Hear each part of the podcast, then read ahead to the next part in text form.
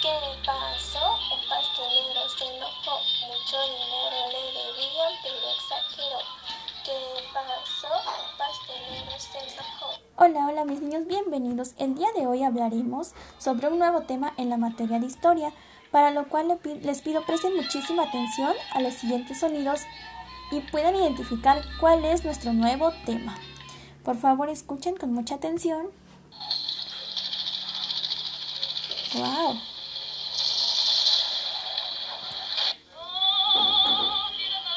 Es una canción que hace referencia a un país.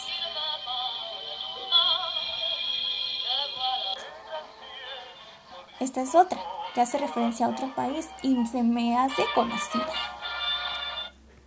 Bueno, eh, en el primer eh, sonido escuchamos que la guerra, ¿verdad? En el segundo fue una canción. Y los que pensaron en el país de Francia están en todo lo correcto. Y en la tercera los que pensaron en México de igual están en todo lo correcto. Entonces si tenemos guerra, Francia y México, ¿de qué creen que estamos hablando? Es de la guerra de los pasteles. Pero, ¿qué es la guerra de los pasteles? Es un enfrentamiento entre Francia y México en 1838 a 1839, afectando muchas cosas, principalmente comercios y tiendas que se encontraban en ese lugar pero el más afectado fue el pastelero Remontel. El pastelero Remontel, conocido por sus grandes pasteles y deliciosos panes, fue el más afectado, por lo cual se encontraba muy, muy, muy molesto y exigía que le pagaran. Oh, mexicanos, destruyeron mi pastelería. Esto no se va a quedar así. Tienen que pagarme cada uno de mis panes. ¿Qué digo que mis panes? Quiero que me den muchísimo dinero porque me han terminado y saqueado toda mi tienda. Esto no se va a quedar así. Voy a ir en busca de la solución. Pues ¿quién hace los mejores pasteles? Alumna, alumna. Como el pastelero estaba tan enojado, fue en busca de la solución y fue con el embajador de Faust. Panadero, tú tendrás tu dinero. Tranquilo, tranquilo, que ese dinero lo tendrás en tus manos. ¿Seguro, seguro? Sí, tranquilo, que yo iré a platicar con el presidente. Pues más les vale, si no yo mismo voy a solucionar todo este problema.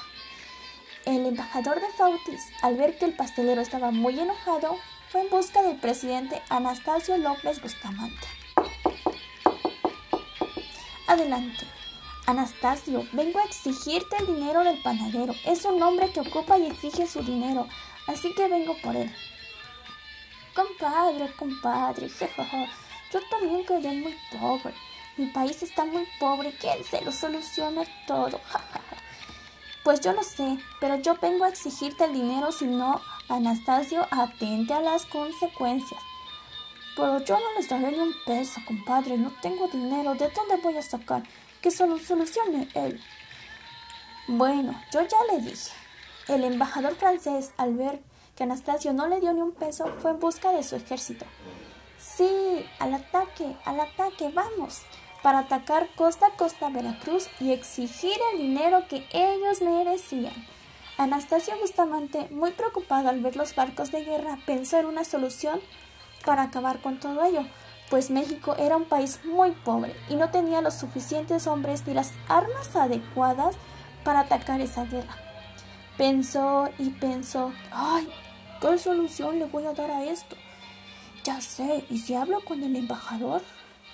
Frente a frente, ambos buscaron una solución y quedaron que México iba a pagar todo siempre y cuando tuviera algo de dinero, porque en la actualidad se encontraba muy pobre. Ambos quedaron en acuerdo y los dos estrecharon sus manos y ya no hubo más guerra. Sí, se acabó la guerra.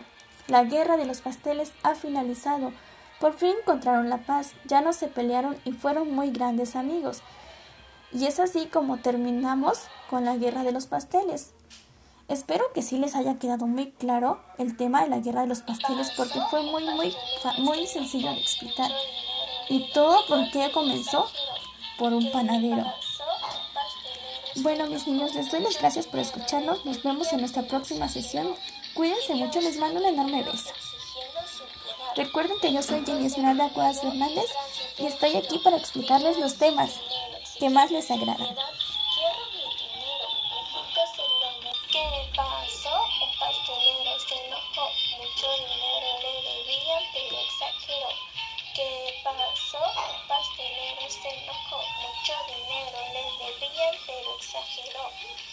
Su dinero exigiendo sin piedad.